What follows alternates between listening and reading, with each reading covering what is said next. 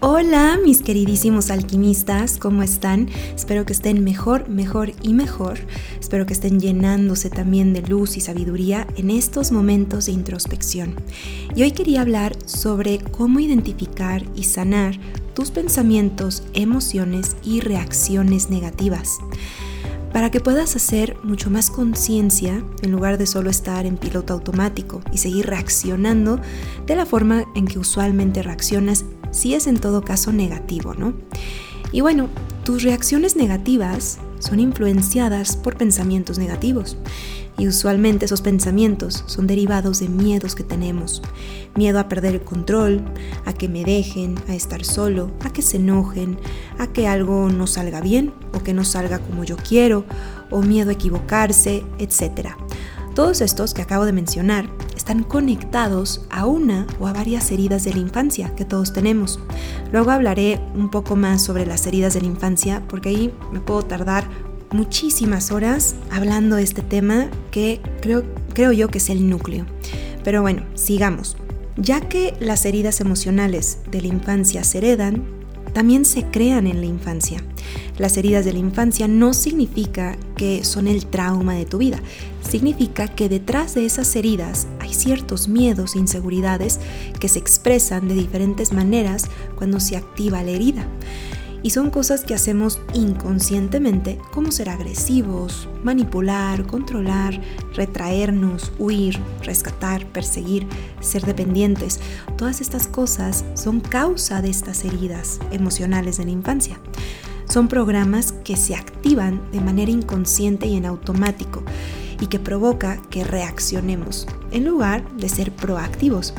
En la Cábala, la Cábala nos dice que lo mejor es ser proactivos en lugar de ser reactivos.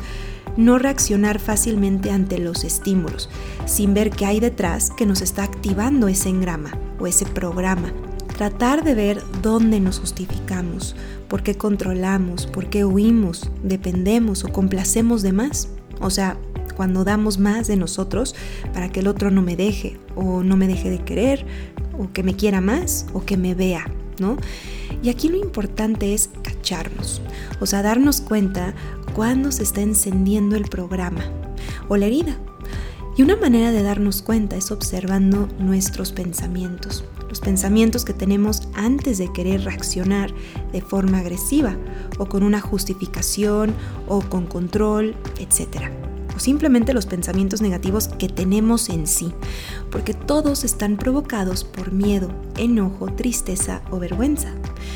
Así que lo mejor que puedes hacer cuando estás a punto de reaccionar es respirar, inhalar profundamente y observar tus pensamientos y reacciones. ¿De dónde está viniendo esto? Porque si solo reaccionas como siempre has reaccionado, difícilmente entrarás en conciencia porque estarás repitiendo el programa por instinto, en piloto automático. Entonces tienes que cacharte o darte cuenta cuando estás a punto de volver a hacer lo mismo. Quizás es justificándote o enojándote de la nada, o siendo agresivo verbalmente, explotando, controlando, manipulando, chantajeando o quizás haciéndote la víctima. ¿Por qué es importante ser consciente de la causa? Porque si, si no el problema va a continuar, un día tendrás más paciencia que otros, pero un día explotarás sin motivo aparente, cuando en realidad sí hay un motivo. Hay de hecho una causa y una raíz más profunda. Es como una casa que está teniendo una fuga de agua. Si solo tapan la fuga de agua, pero no ven la causa de ello, seguirá pasando quizás se rompió un tubo o se desgasta por algún químico ese tubo, no sé. El punto es ver de dónde viene la fuga de agua, en otras palabras, de dónde viene esa fuga emocional disfrazado de un así soy, así hablo, así pienso, o qué tiene, así reacciono. Así que les voy a les voy a dar algunas preguntas que pueden hacerse cuando tienen un pensamiento negativo o están a punto de reaccionar negativamente. Pero antes que nada, para que entiendan mejor las preguntas, les voy a dar un ejemplo real con una persona que estuvo conmigo en terapia. No voy a decir su nombre para guardar su identidad y su privacidad, pero me dio permiso de usarla como ejemplo. Antes que nada, les quiero decir un poco sobre su tema, para que puedan entender las preguntas y la respuesta que ella, que ella dio. Ella quería saber por qué se enojaba con su pareja tanto. No sabía si ella le estaba pidiendo mucho, si estaba siendo muy exigente o si él no daba lo mismo que ella en la relación. Y la cosa que era que siempre discutían por el trabajo o la falta de tiempo. Y bueno, su reacción inconsciente era hablarle de manera negativa y agresiva y reclamando por su falta de tiempo y sus actitudes negativas que él tenía con ella. Y le iba haciendo estas preguntas que escucharás a continuación. Se la iba preguntando mientras ella estaba en una hipnosis semiprofunda que hago que nos ayuda a destapar el inconsciente y acceder a respuestas no tan comunes. Estas, estas preguntas ustedes se las pueden plantear a ustedes mismos ahora sin necesidad de hipnosis, aunque yo lo hago en hipnosis para que brote mucho más el inconsciente, y se las pueden plantear ahora mismo para reflexionar qué hay detrás de sus acciones o pensamientos negativos. Y sin más, aquí les dejo las preguntas seguido por las respuestas que ella iba dándome. Número 1. ¿Lo que estás pensando o a punto de hacer te lastima a ti o al otro? Y su respuesta fue, a los dos. A él porque lo hago sentir mal y se enoja, y a mí porque luego me siento culpable. Número 2. ¿Cuál es la emoción detrás de este pensamiento o de esta reacción? Ella contestó, enojo. Aunque después, cuando la hice que contactara más profundo con sus emociones, ella me dijo, en realidad es tristeza, aunque no la demuestro. Y esto pasa siempre, mis queridos alquimistas, porque proyectamos una emoción, pero detrás hay otra, que se llama la emoción oculta. Número 3. ¿Qué quiero lograr con, con esa reacción? Y ella respondió, que esté conmigo, que pasemos tiempo juntos, el sentirme apoyada, que me apoye. Número 4. ¿Por qué necesito esto? Su respuesta fue, porque quiero que me vea, quiero que me escuche, quiero sentirme escuchada. La siguiente pregunta, número 5, es, ¿y si no lo tienes, qué pasaría? ¿Cómo te sentirías? Y su respuesta fue triste, porque siento que no le importo, que nadie le importo, y por lo tanto no soy valiosa. Número 6. ¿Ya me he sentido así antes? Quizás en la infancia. Y su respuesta fue, sí, por mi papá. No me sentía que veía mis logros, solo veía mis caídas y nunca era suficiente para él nada de lo que hacía o decía. La siguiente pregunta fue, o es, ¿cómo se manifiesta aquí mi ego cuando quiero reaccionar negativamente? Y su respuesta fue, controlando y quejándome, en lugar de comunicar realmente lo que siento. La siguiente pregunta, 8, es, ¿cuál es la creencia detrás de todo esto? Y la respuesta fue, que nadie me escucha o lo que yo quiero no es importante. O también no soy suficientemente importante. La siguiente pregunta 9 es, ¿estoy lista para sanar y dejar ir esta creencia, este pensamiento y reacción? ¿O todavía necesito de él?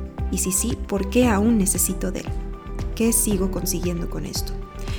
Y ella responde, ya estoy lista, ya no necesito quejarme ni ser agresiva. Eso fue lo bueno con ella, porque si no tendríamos que ir indagando, cosa que ustedes pueden seguir contestándose la siguiente pregunta. Si es que todavía necesitan reaccionar así, pueden cuestionarse el por qué aún necesito de él, qué consigo al hacer esa reacción. Y ahí van a encontrar otra rama de respuestas. Número 10. ¿Qué voy a hacer de ahora en adelante desde mi adulto y mi ser sabio cuando se vuelva a manifestar esta emoción o este pensamiento negativo?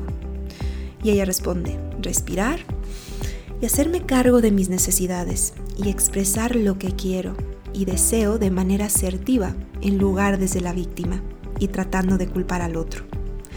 Así que aquí tienen estas preguntas, espero que les ayude y les ayude a desvelar su inconsciente detrás de sus emociones y reacciones negativas lo positivo de esta persona que estuvo en sesión conmigo fue que se dio cuenta de dónde venían esos arranques de enojo o de tristeza que tenía y al hacerlo consciente ya pudo identificar la herida, las creencias detrás de ello, cuándo comenzó, cómo comenzó y cómo se manifestó ahora en su vida, cómo se estaba manifestando ahora con su pareja.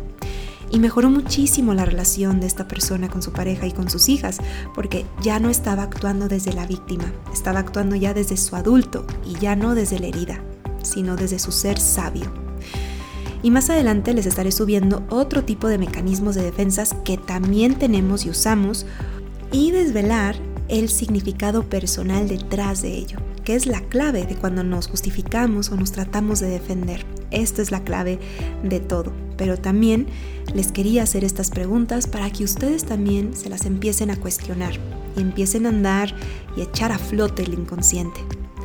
Y bueno, mis queridos alquimistas, de mientras, espero que esto les pueda ayudar.